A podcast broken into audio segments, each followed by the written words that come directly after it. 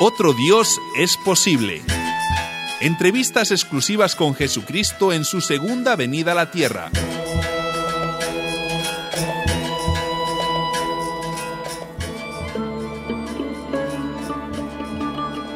Emisoras Latinas ha trasladado sus micrófonos al Valle del Cedrón, junto a las murallas orientales de la antigua Jerusalén.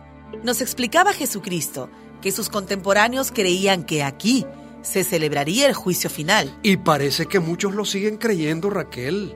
Mira cuántos sepulcros. Sí, realmente es increíble. Seguro se entierran aquí para estar en primera fila cuando llegue la hora. El juicio final. Le cuento, realizamos una encuesta callejera con esta única pregunta. ¿Qué haría usted si hoy sonaran las trompetas del juicio final? Escuche las respuestas, Jesucristo.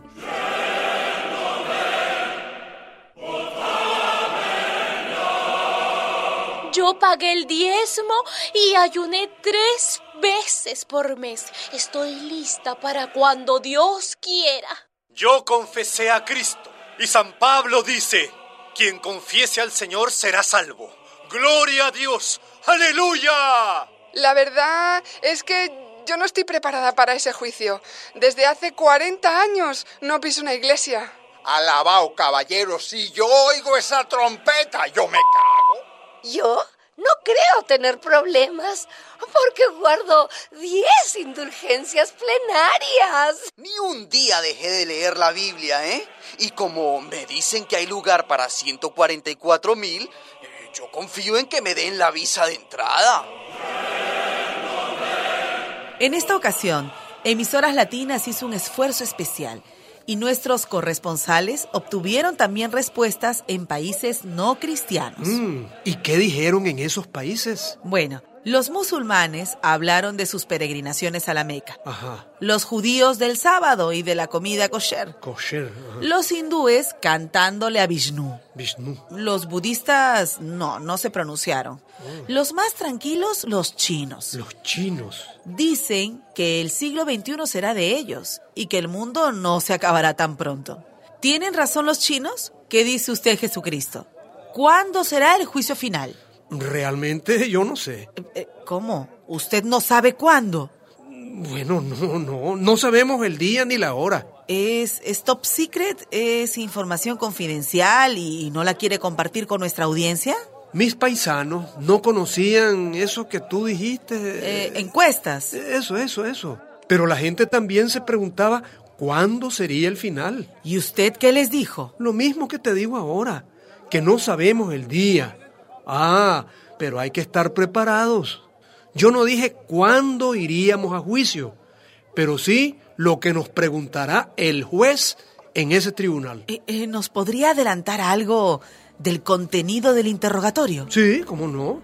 Ese día, en ese juicio, Dios nos preguntará si dimos de comer a quien tenía hambre, si dimos de beber a quien tenía sed, si vestimos al desnudo, si acompañamos al triste. Dios querrá saber dónde estuvo nuestro tesoro, si el dinero nos importó más que la gente, si ante el dinero nos postramos como si fuera un Dios. Ese día nos examinarán sobre el amor. Pero ni una pregunta sobre sacrificios, oraciones, cultos, peregrinaciones, promesas, diezmos, dogmas. Mm, mm. Nada de eso contará ese día. Y todo lo que se hizo en el nombre de Yahvé, de Cristo, de Jehová, de Alá, de Vishnu, de Shiva, eh, de todos los dioses. Nada de eso contará. Ese día el nombre de Dios será justicia. ¿Y, y después del juicio? ¿Será entonces cuando se acabe el mundo? Sonará entonces la séptima trompeta, la última, la del Apocalipsis. A cada día le basta lo suyo, Raquel.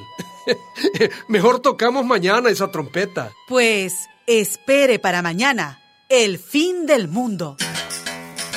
Desde el Valle del Cedrón, junto a las murallas de Jerusalén, Raquel Pérez, emisoras latinas.